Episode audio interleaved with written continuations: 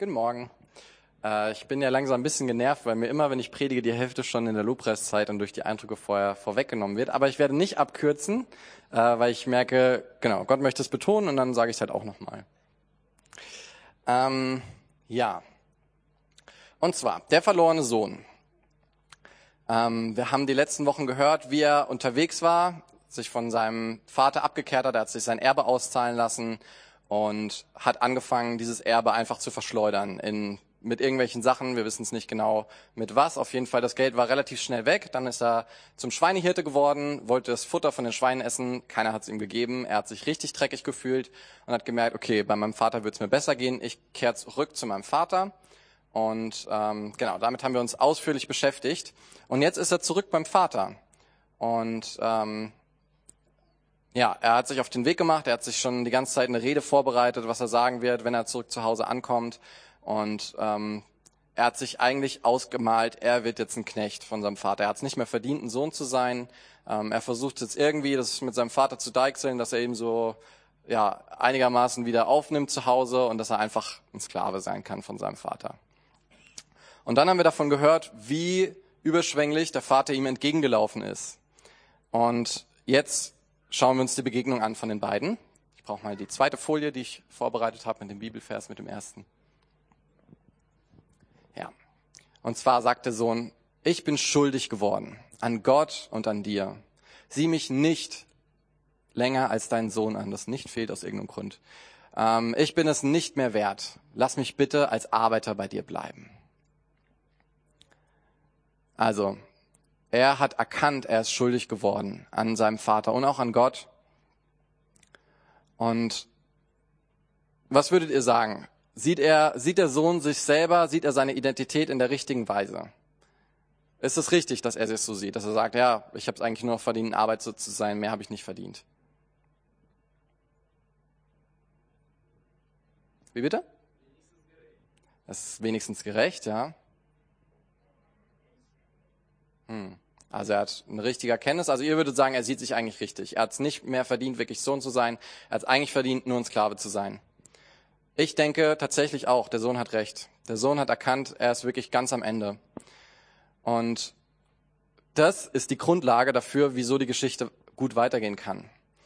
Ähm, ich bin äh, auch in, in christlichen Kreisen aufgewachsen und ich war auf vielen Camps und habe viele äh, Kinderstunden und Jugendstunden erlebt. Und leider habe ich wirklich oft gehört ähm, das Evangelium in folgender Weise. Gott liebt dich, Gott liebt dich, Gott liebt dich, Gott liebt dich.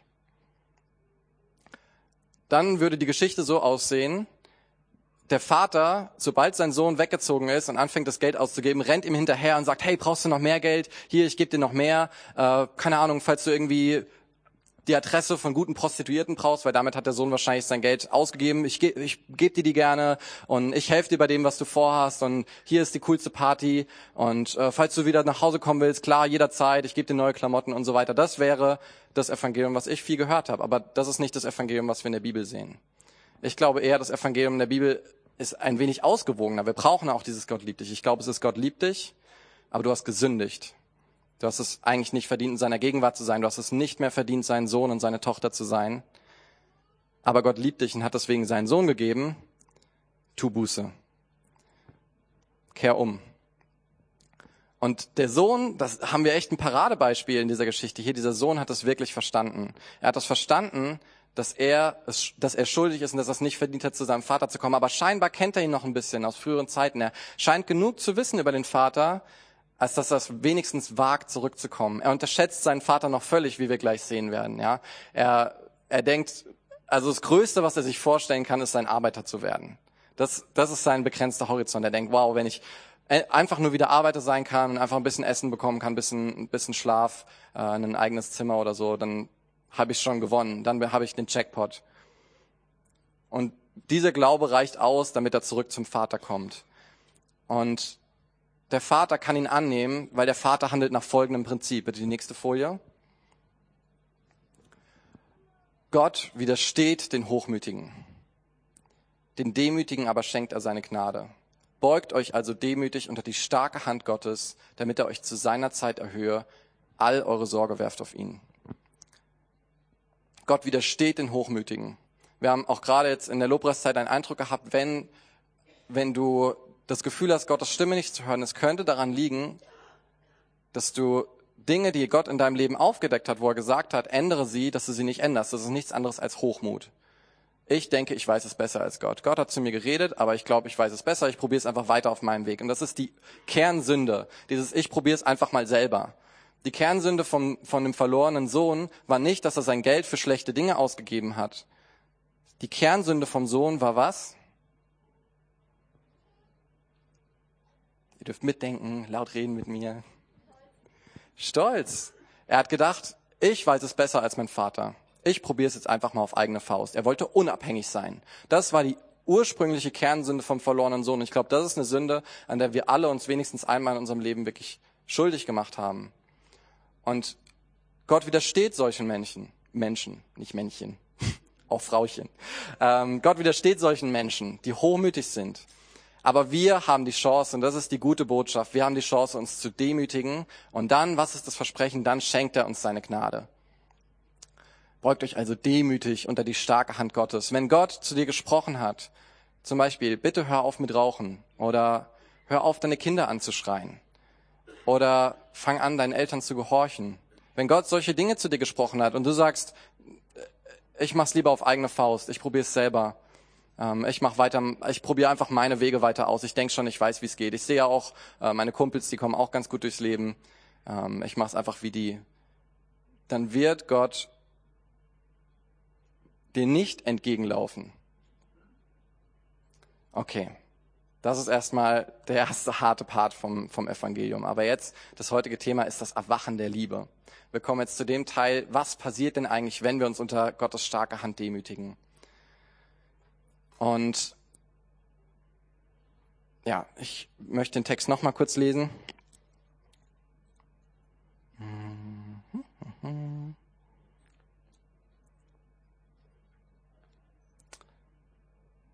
Der Sohn aber sprach zu ihm, Vater, ich habe gesündigt gegen den Himmel und vor dir, und ich bin nicht mehr wert, dein Sohn zu heißen. Aber der, aber der Vater sprach zu seinen Knechten, bringt das beste Festgewand. Ich brauche das nächste Bild. Ähm, ich habe leider kein jüdisches Festgewand gefunden, aber heutzutage würde ich sagen, zumindest für Männer ist das so ziemlich das Schickste, was geht. Ich bin Fliegenfan und nicht Krawattenfan, deswegen so einer. Ähm, bringt das beste Festgewand und, das fände ich auch richtig krass, ähm, und zieht es ihm an. Der muss sich nicht mal selber anziehen. Also jetzt wird's richtig heftig. Nachdem der Sohn bekannt hat, ich bin eigentlich nichts wert. Wenn ich Glück habe, darf ich dein Sklave sein. Sagt der Vater, bringt das beste Gewand ähm, das war wahrscheinlich seins, weil er, das ist eine patriarchische Kultur oder patriarchale, wie heißt es? Naja, jedenfalls, wo der Mann das Haupt ist und der Mann hat auch die besten Sachen. Ähm, er hatte wahrscheinlich das beste Gewand. Das heißt, er gibt seinem Sohn sein Festtagsgewand, was man vielleicht einmal im Jahr getragen hat. Der, er zieht es dem Sohn an, der bei den Schweinen war und er lässt es ihm anziehen. Ja, er muss sich nicht mal selber anziehen. Der Sohn wird sein, wird sich gedacht haben, was ist jetzt los? Ich wollte Knecht sein und du ziehst mir dein Gewand an. Und ich habe einen Vers dazu rausgesucht. Das ist der nächste Klick, genau. Oh, das ist aber schade. Dass wir, ah, ich kann es hier lesen, cool. Äh, ihr alle, die ihr in Christus hineingetauft seid, ihr habt Christus angezogen. Die Taufe, die wir heutzutage haben, ist ein Symbol dafür, dass unser altes Leben stirbt. Wir sind keine Schweinehirten und Knechte mehr, die ihr ganzes Geld verprasst haben. Keine Leute, die mehr unabhängig von Gott leben wollen. Wir stehen auf wir haben Christus angezogen. Fällt euch irgendwas ein, was es gibt, was schöner ist als Jesus? Gibt's nicht. Auch wenn wir ihn kennenlernen, merken wir, wow, das ist das Schönste, was es gibt. Und was ist eigentlich das Erste, was der Vater mit seinem Sohn macht?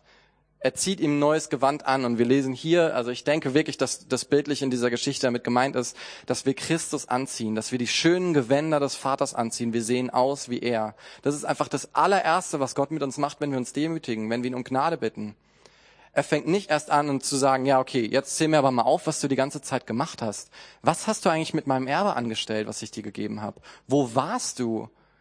Mit welchen Leuten hast du deine Zeit verbracht? Das sind nicht die Dinge, die dem Vater zuerst einfallen. Wenn wir anfangen zu sagen, Gott, ich möchte gehorsam sein und ich kehre um. Die ersten Dinge, die dem Vater anfallen, einfallen, ist, zieh schnell die guten Klamotten an, damit du genauso schön aussiehst wie ich.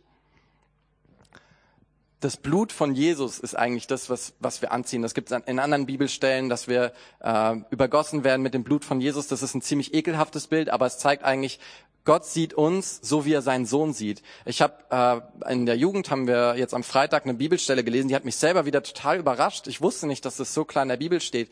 Da steht nämlich, da sagt Jesus zu seinen Jüngern, so sehr wie der Vater mich liebt, und das ist Maximum, mehr kann mehr Liebe gibt's nicht. So sehr wie Gott Jesus liebt, mehr Liebe gibt's nicht. Aber er sagt, so sehr wie der Vater mich liebt, so sehr liebe ich euch. Genau deswegen nimmt der Vater in dieser Geschichte und auch Gott bei uns, nimmt er das Beste, was er hat und zieht es uns an. Absolute Reinheit, absolute Schönheit. Und fällt euch noch eine Geschichte in der Bibel ein, wo ein Vater seinem Sohn ein schönes Gewand gibt? Josef, sehr gut, die Bibelkenner unter uns. Ähm, was hat das bedeutet? Das hat eigentlich bedeutet, dass dieser Vater seinen Sohn besonders lieb hat. Einfach, hey, ich hab dich gern, deswegen gebe ich dir was richtig Schönes. Das passiert, wenn Gott, wenn wir umkehren zu Gott. Dann gibt er uns das Schönste, was er hat. Er schaut uns an mit liebevollen Augen. Er sieht uns nicht länger an als die, die versagt haben, sondern er sagt, hey, du bist umgekehrt, also schnell, schnell, wir müssen jetzt auch dein Äußeres anpassen. Wir müssen deine, ganzes, deine ganze Erscheinung dem anpassen, was gerade in deinem Herzen passiert ist. Ich möchte das Schönste geben, was ich habe. Wir haben wirklich eine neue Identität, wenn wir umgekehrt sind. Wir sind, wir haben nicht bloß, die Schulden sind so ein bisschen weggewischt und jetzt müssen wir uns aber erstmal beweisen vor Gott. Wir haben wirklich, wir sind ein, ein neuer Mensch, wenn wir anfangen, diesen Weg mit Jesus zu gehen, wenn wir umkehren von unserem alten Leben, auch durch die Taufe, wie wir hier sehen, geschieht es auch. Wir sind neue Menschen, wir bekommen eine neue Identität. Wir sind nicht mehr das, was wir früher waren. Gott sieht uns mit neuen Augen. Und wir müssen es lernen, uns auch mit neuen Augen zu sehen. Ich kenne das wirklich in meinem Leben, dass auch wenn ich, das war wirklich für mich so ein langer Lernprozess, dass wenn ich gesündigt habe und es mir wirklich leid getan hat, habe ich oft so lang gebraucht, mir selber zu vergeben. Ich denke, Gott hat so schnell vergeben. Sobald er sieht, mir tut es leid, hat er sofort, zack, ist geklärt. Jetzt lass uns weitergehen. Lass uns ein schönes Festtagsgewand anziehen. Und ich war, oh, ich muss mich erst noch ein bisschen schlecht fühlen. Am Anfang waren das oft Tage, wo ich mich einfach nur schlecht gefühlt habe. Und ich dachte, das wäre heilig. Ich dachte, das wäre besonders demütig, dass ich mich so schlecht fühle. Aber Gott sagt, das ist Zeitverschwendung. Lass uns weitergehen. Lass uns nach vorne schauen. Lass mich dir zeigen, wie sehr ich dich lieb habe. Und das war's noch nicht. Das war erst der erste von vier Punkten, die der Vater tut. Was ist der nächste Punkt? Zwinker an den Beamermann. Yes. Und zwar ein Siegelring. Richtig.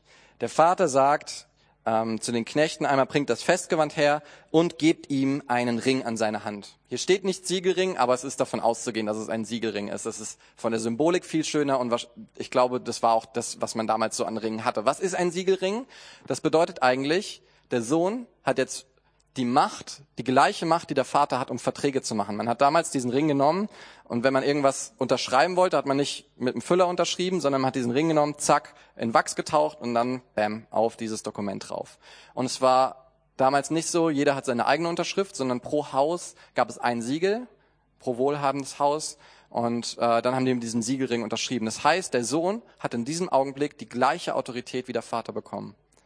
Gerade noch der Schweinehirte, der nichts zu essen hatte, der völlig versagt hat, die, die Ehre seiner Familie in den Dreck gezogen hat. Der Vater stand wahrscheinlich ziemlich schlecht da vor, vor den ganzen Leuten in, in, in seinem Dorf. Die guten Freunde, die werden ihn wahrscheinlich bemitleidet haben, was auch nicht besonders schön ist, und die Schlechten werden ihn ausgelacht haben für das, was sein Sohn getan hat. Aber was tut der Vater? Sein Sohn kommt zurück, er gibt ihm ein Festtagsgewand und er gibt ihm die volle Autorität über alles.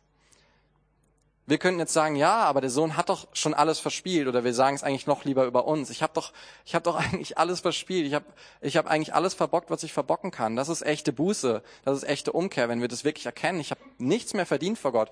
Aber wenn diese Buße da ist, Gott gibt den Demütigen Gnade und er gibt dir die volle Autorität. Und was bedeutet diese Autorität? Wir können mal diesen Vers lesen, der jetzt noch gleich erscheinen wird. Yes. Wenn unser Gewissen uns also nicht länger verurteilt was passiert, wenn wir umkehren und Gott uns Vergebung zuspricht. Dann, liebe Freunde, können wir uns voll Zuversicht an Gott wenden und werden alles bekommen, was wir von ihm erbitten. Denn wir befolgen seine Gebote und tun das, was ihm gefällt.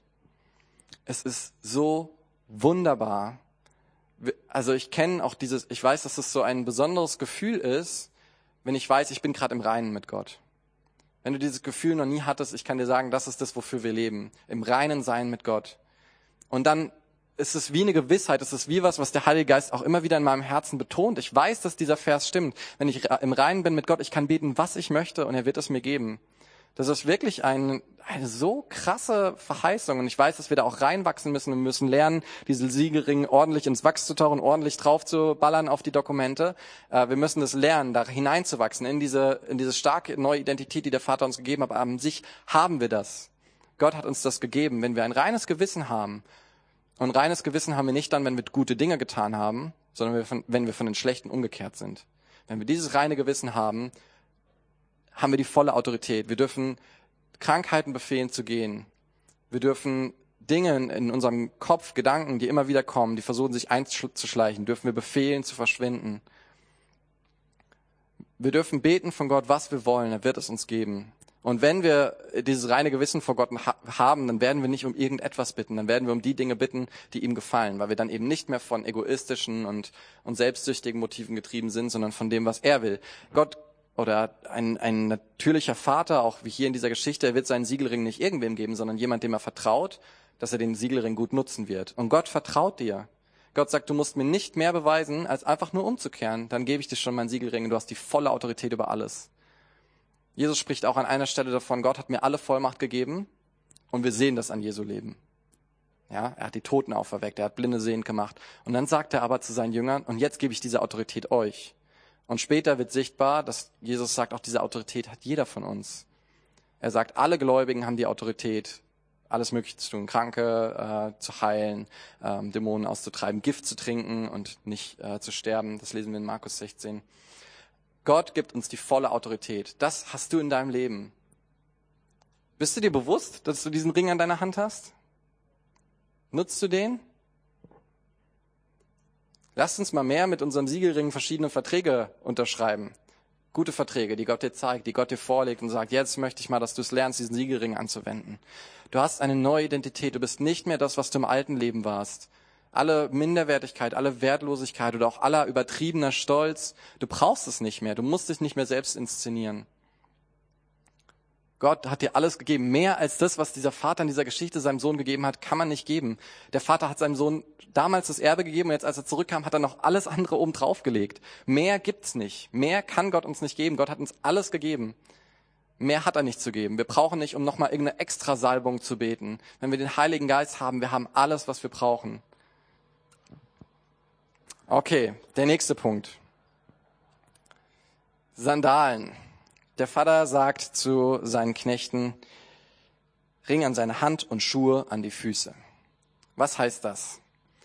Wenn man keine Schuhe getragen hat, damals war das ein Zeichen der Unehre. Ich war in Tansania, da ist es ähnlich. Ähm, für die ist es, war das sehr komisch in Tansania, weil sie weiße Menschen sehr wertschätzen, aber sie missachten Leute, die keine Schuhe tragen. In mir haben sie beides gesehen. Ich bin da nämlich immer barfuß rumgelaufen und die waren so völlig verwirrt. Die haben ja auch gesagt, hey, du kannst da Krankheiten kriegen und aber vor allem waren sie einfach verwirrt, weil das für sie ein Zeichen der Unehre ist. Und dann sind sie zu mir in die Wohnung gekommen, haben gesehen, dass ich da fünf Paar Schuhe stehen hatte. Das war für sie völlig komisch. Aber dieser Sohn, der hatte keine Schuhe. Der der hatte wahrscheinlich seine Schuhe einfach verkauft, um, um Happen zu essen zu bekommen. Und er kommt nach Hause und der Vater stellt seine Ehre wieder her. Gibt ihm wieder Schuhe. Auch hier habe ich einen Vers. Gehört also jemand zu Christus, dann ist er ein neuer Mensch. Was vorher war, ist vergangen.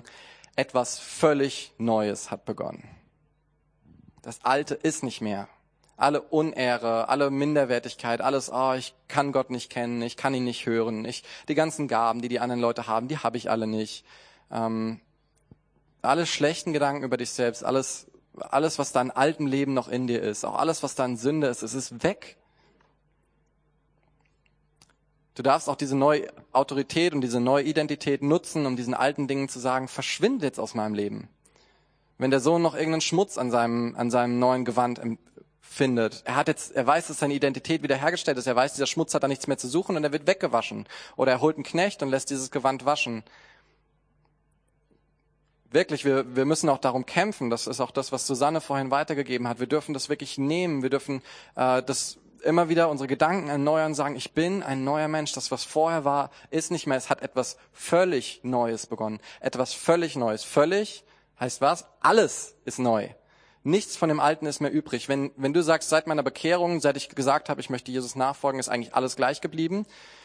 Lern, deine Sandalen zu tragen, dein Gewand anzuziehen und deinen Siegelring zu nutzen, denn das ist nicht das, was Gott dir gegeben hat, dass dein Leben gleich bleibt. Es ist normal, dass deine Emotionen sich verändern. Es ist normal, dass dein Handeln sich verändert, dass das, wie du, wie du über Situationen denkst, sich ändert, dass welche Autorität du über Situationen hast, es ändert sich. Weil Gott dich liebt, hat er dir all das gegeben. Es ist nicht, also ich glaube nicht, dass dieser Sohn zuerst gedacht hat, oh, jetzt trage ich dieses Gewand, diesen Siegelring, diese Schuhe, boah, was für eine Verantwortung, jetzt muss ich dem allen irgendwie gerecht werden. Ich glaube, dieser Sohn hat sich erstmal richtig gefreut. Und hat gesagt, krass, was mir zugetraut wird. Ein richtig gutes, gutes Beispiel. Steven, äh, darf ich dich mal da als Beispiel nehmen? Ich frage gar nicht, ich mache einfach. Steven, als ich hier in die Gemeinde gekommen bin, er hat gesagt, ich gebe dir ein weißes Blatt Papier ähm, und das ist die Jugend. Und ich vertraue dir, dass du dieses weiße Blatt Papier gut nutzen wirst und du darfst damit sozusagen tun, was du möchtest. Er hat mich sehr gut begleitet und hat auch immer wieder mit mir reflektiert. Aber dieses extrem starke Vertrauen hat mich nicht so, oh Mann, was für eine Riesenverantwortung und dem kann ich gar nicht gerecht werden. Gott weiß, was er uns für eine Verantwortung zutrauen kann. Und wir dürfen uns einfach darüber freuen, wir dürfen sagen, yes, jetzt geht's los, jetzt fange ich an zu lernen. Und ich habe eine Menge Fehler gemacht in der Jugendarbeit hier. Aber es war, also ich habe es als genau richtig empfunden, dass Steven das so mit mir gemacht hat. Es war super, super gut. Und Gott weiß genau, was er dir zutrauen kann. Und wenn du nicht weißt, wie du deinen Siegelring anwenden sollst oder wann du deine Sandalen tragen sollst und wann nicht, er wird dir helfen, das alles anzuwenden, weil du fähig bist, aus seiner Stimme zu hören. Das gehört zu deinem Recht als Kind dazu. Würde dir mir zustimmen, ein Kind hat das Recht, mit seinen Eltern zu kommunizieren. Ergreif dieses Recht. Wenn du Buße getan hast, wenn du umgekehrt bist von deinem alten Leben, hast du das Recht, Gottes Stimme zu hören. Und nicht nur hast du das Recht, die Bibel sagt nicht nur dann, du könntest Gottes Stimme hören, die Bibel sagt sogar, du hörst seine Stimme. Sobald du sein Kind bist, ich kann dir versichern, hörst du seine Stimme. Da müsste ich jetzt eine extra Predigt draus machen, aber wirklich, wir fangen an, Gott zu hören. Und ähm, zum Beispiel einfach durch, durch einen Frieden und durch einen Unfrieden, den wir spüren. Wir fangen an, von Gott gelenkt zu werden. Der Geist fängt an, zu uns zu sprechen, sobald wir uns entschieden haben, okay, ich bin nicht mehr der Herr in meinem Leben, sondern Gott ist der Herr. Weil er dich liebt. Gott kann gar nicht anders. Er liebt dich so sehr und er, er will so sehr, dass du wirklich in diese Familie aufgenommen bist, dass du dieses Familienleben erlernst. Er hat kein Interesse daran, dass du zehn Jahre Christ bist und nie, nie gehört hast oder nie angefangen hast zu lernen, wie du diese wunderschönen Dinge, die er dir gegeben hat, nutzt, zu nutzen. Und als krönender Abschluss sagt der Vater noch Folgendes bringt das gemästete Kalb her und schlachtet es und lasst uns essen und fröhlich sein. Äh, meine Oma ist letztens 80 geworden und da gab's genau sowas, ein richtig gutes Kalbsteak. Das schmeckt richtig miam miam. Sorry an alle Vegetarier, aber das ist richtig miam miam. Das ist richtig guter Stuff und die Bibel sagt uns auch, dass das guter Stuff ist. Also ich glaube nicht, dass der Vater seinen Sohn gequält hat mit einem Kalbsteak, der doch eigentlich gerade Vegetarier sein wollte. Aber ich respektiere das und finde es auch sehr gut, wenn Leute verzichten. Ähm, gut, Kleine Randnotiz. Ähm, ja, der Vater sagt erstmal, so, jetzt lass uns mal genießen. Nicht, oh, jetzt geht's an die Arbeit. Jetzt zeige ich dir, welchen Vertrag du hier wie unterschreibst. Die ganze Zeit hat sich die Arbeit angehäuft. Ich habe eigentlich damit gerechnet, dass du schon früher wiederkommst und jetzt geht's einfach mal los. Arbeit, Arbeit, Arbeit. Nein, zuallererst mal, bitte den Vers, zuallererst mal, schmecket und sehet, wie freundlich der Herr ist. Wohl dem, der auf ihn traut. Und wenn wir umkehren von unserem alten Leben, ist es ein Zeichen davon, dass wir ihm vertrauen, weil wir geben Kontrolle ab. Es ist wirklich auch, es ist nicht leicht, umzukehren vom alten Leben, zu sagen, ich, ich bin nicht mehr der, der entscheidet, sondern Gott ist jetzt der, der entscheidet. Wohl dem, der auf ihn traut. Ich kann es euch versichern, das ist das Beste, was man tun kann. Einmal umzukehren und immer wieder umzukehren. Ich wäre an einem ziemlich armseligen Punkt, wenn ich es bei einmal umkehren in meinem Leben belassen hätte. Gott hat mir noch so viele Dinge gezeigt, von denen ich umkehren muss. Und jedes Mal veranstaltet er ein Festmahl. Es fühlt sich so gut an, Dinge zu bereinigen vor Gott. Es gibt wie jedes Mal, ich fühle wie jedes Mal das in meinem Herzen, dass wenn ich umkehre, mir Gott ein kleines Kalbsteak gibt. Gott belohnt uns, wenn wir umkehren. Schmecket und seht, wie freundlich der Herr ist. Das passiert, wenn wir ganze Sachen machen mit ihm. Du darfst ihn genießen. Auch ein Kind hat das Recht, seinen Vater zu genießen. Gott hat mehr für dich, als Arbeit und Regeln befolgen. Wenn das dein Christsein ausmacht, Regeln zu befolgen, zu probieren, nichts falsch zu machen, oder das deine Erwartung ist von Christsein, ähm, dann darfst du das korrigieren, weil das ist Religion. Jesus hat nie eine Religion angefangen. Jesus wollte von Anfang an, dass es zuerst mal umschmecket und seht, wie freundlich der Herr es geht. Das ist erstmal der Kern. Gott genießen. Und dann wollen wir diesen Siegelring, den wir haben, anwenden. Der sieht ja auch gut aus. Den wollen wir mal ausprobieren. Und Gott wird uns auch beibringen, den zu benutzen. Also zuerst mal sind Kinder dafür da, den Vater zu genießen. Und kämpfe darum. Ich kenne das auch in meinem Leben, dass ich sage, ich genieße es zurzeit überhaupt nicht. Ich hatte gerade in, in den letzten Wochen auch so eine Phase, wo ich eigentlich wenig das genossen habe so richtig. Ich war sehr, sehr froh, Gottes Kind zu sein und war auch froh über seine Gnade, aber so richtig genossen habe ich es nicht. Es war vor allem Arbeit. Ich habe ja auch noch quasi, ich sag mal, den Nachteil, dass ich in der Gemeinde arbeite, dass das mein Job ist. Ähm, da rutscht man schneller da rein, dass man es einfach aus Routine tut und es aus Arbeit heraus macht. Und Gott hat mich zurückgeführt und hat gesagt, Silas, sei unzufrieden mit dem Zustand, in dem du gerade bist.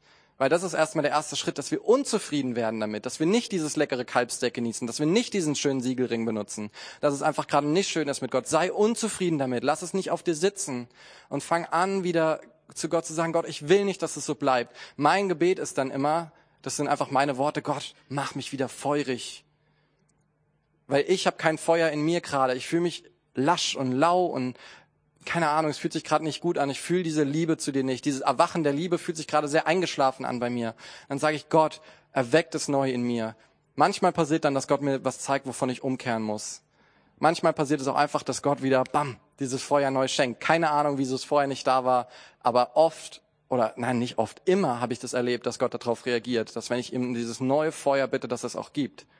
Wir haben ein Recht auf leckere Kalbsteaks, auf Kind Gottes sein, auf Gott genießen.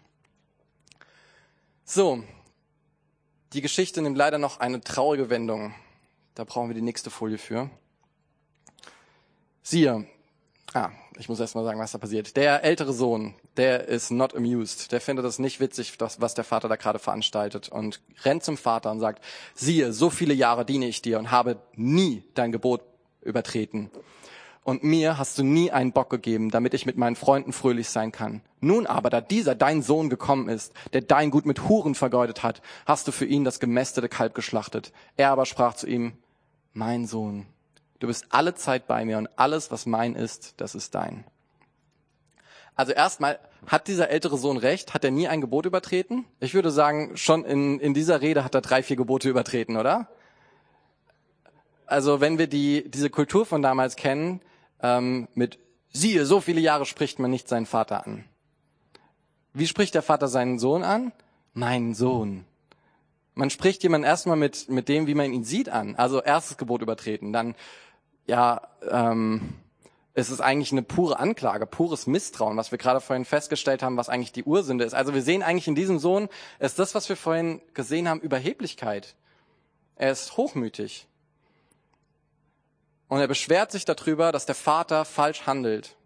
Und er versteht es nicht, was der Vater da gemacht hat. Und ich glaube, es sind, also sind quasi, das ist der zweite verlorene Sohn. Es sind auch zweite verlorene Söhne unter uns, die lange bei Gott sind und die sagen, dem gibt's einen Siegelring, dem gibt's ein schönes Gewand, ein Kalb. Was ist mit mir? Ich habe nichts davon. Vielleicht bist du nicht eifersüchtig auf andere und sagst, ah, andere haben das und ich habe das nicht. Vielleicht bist du einfach nur einfach nur traurig über dich selber. Und das ist auch richtig. Wie gesagt, wir brauchen diese Unzufriedenheit. Ähm, davon habe ich ja gerade gesprochen. Wir müssen unzufrieden sein mit diesem Stand. Und dann, was sagt Gott zu uns? Egal mit welcher Herzenshaltung wir sagen, Gott, ich habe das alles nicht. Er sagt immer zu uns, glaube ich. Das ist immer seine Antwort. Mein Sohn beziehungsweise meine Tochter, du bist alle Zeit bei mir. Und alles, was mein ist, das ist dein. Alles was mein ist, das ist dein. Alle schönen Gefühle, die Gott hat, alle Freude, die er hat, alle Weisheit, die er hat, alle Erkenntnis gehört dir. Darfst du ausforschen. Gott hält es nicht zurück. Für seine Kinder hat Gott alles bereit. Dir gehören diese Dinge, auch dir, auch wenn du sagst, oh, irgendwie, ich sehe, da ist jemand richtig on fire und der ist, der ist richtig gut drauf mit Jesus, der hat so viel gute Dinge. Gott hat genau das Gleiche für dich die Person, die du kennst, die am aller, aller leidenschaftlichsten ist, die am allerbesten drauf ist, vielleicht irgendein krasser Prediger, den du von YouTube kennst. Gott hat genau die gleichen Segnungen für dich vorgesehen. Und noch krasser, die Segnungen, die du bei Jesus siehst, genau die gleichen Segnungen hat Gott für dich vorgesehen. Diese starke Gegenwart Gottes, diese starken Wunder, die Gott durch Jesus getan hat. Gott hat diese Dinge für dich vorbereitet, weil er sagt, was mein ist, das ist dein. In der Vorbereitung hatte ich noch einen, ich sage mal, prophetischen Eindruck. Ähm, und zwar, dass es Leute unter uns gibt, die sich wie folgendes Bild fühlen. Nee, sorry, jetzt kommt, ja doch, genau, wie dieses Bild, ja. Ähm, Schicke Klamotten hat der Typ an. Er hat sogar, ich habe drauf geachtet, er hat sogar einen Ring an. Die Schuhe sieht man nicht. Jemand, der mal verloren war und nach Hause gekommen ist und der Vater hat ihn mit einem schönen Anzug eingekleidet, hat ihm den Siegelring gegeben und er hat ihm Schuhe gegeben. Fühlst du dich so, dass du eigentlich einmal das erlebt hast, dass du zurückgekehrt bist zu Gott und es war eine wirklich gute Zeit. Du warst in dieser Reinheit drin. Aber dann hast du das hier gemacht. Keine Ahnung, was die da machen, aber es sieht so aus, als ob er nicht die passenden Klamotten dafür anhat. Ähm, du bist einfach wieder in die Sülze reingerannt.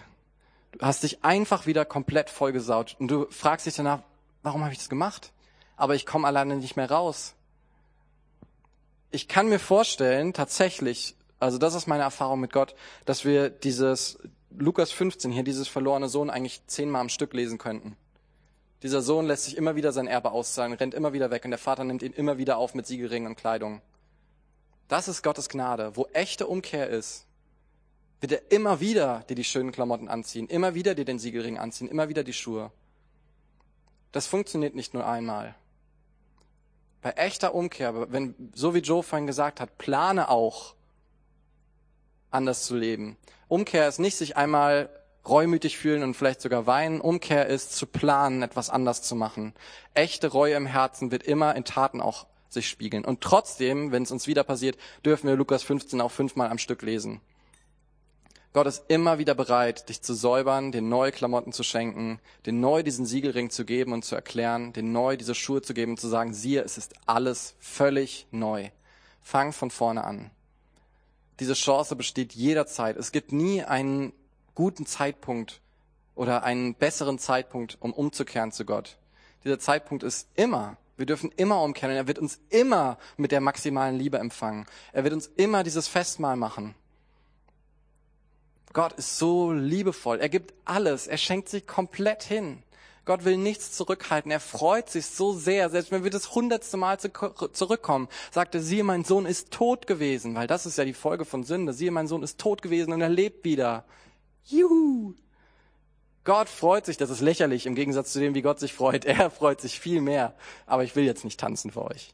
Ähm, er freut sich richtig, richtig, richtig doll, auch wenn du das hundertste Mal umkehrst, wenn du eine Sucht in deinem Leben hast und sagst, ich probiere diesen Siegelring auf diese Sucht anzuwenden, versuche dieser Sucht zu sagen, in diesem Namen verschwinde und ich bin trotzdem noch drin und ich will sie loswerden. Gott beim hundertsten Mal sagt er, komm zurück, ich kleide dich völlig neu an geh los, fang an, auch diesen Siegelring zu nutzen. Er, er, sagt nicht, beim ersten Mal kriegst du den Anzug, neue Identität. Und wenn du beim zehnten Mal es dann besser verstanden hast, dann kriegst du den Siegelring und kannst langsam anfangen zu lernen. Ähm, lassen wir das mal am Anfang mit dem Dienst. Nein, wenn du echte Umkehr hast, kann, darfst du auch direkt anfangen mit Dienst.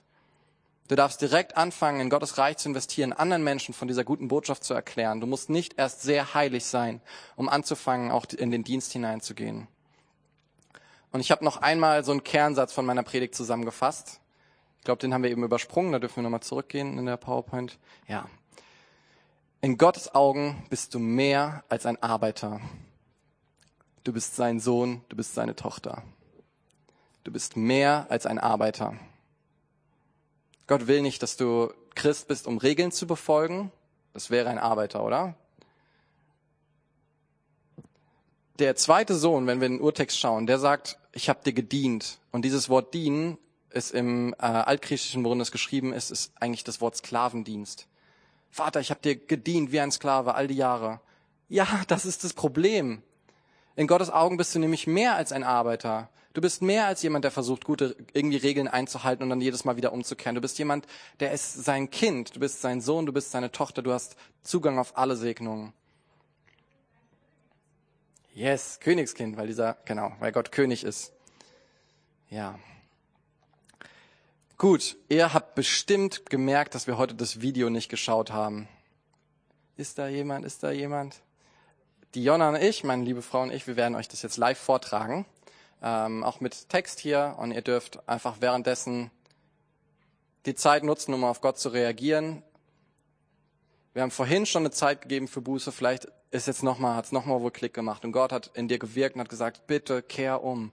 Oder, was ja wirklich der Hauptpunkt war in meiner Predigt, nimm diese neue Identität an. Wehre dich gegen, gegen fehlende Liebe in deinem Herzen. Wehre dich dagegen, dass du nicht in dieser Autorität lebst, die Gott dir gegeben hat, dass du noch nie erlebt hast, wie ein Gott Wunder durch dich tut oder ähm, dass du noch nie erlebt hast, wie stolz er auf dich ist. Wir haben Recht auf diese Gefühle. Schau, wo der Heilige Geist dich gerade treibt, zu reagieren auf diese Predigt.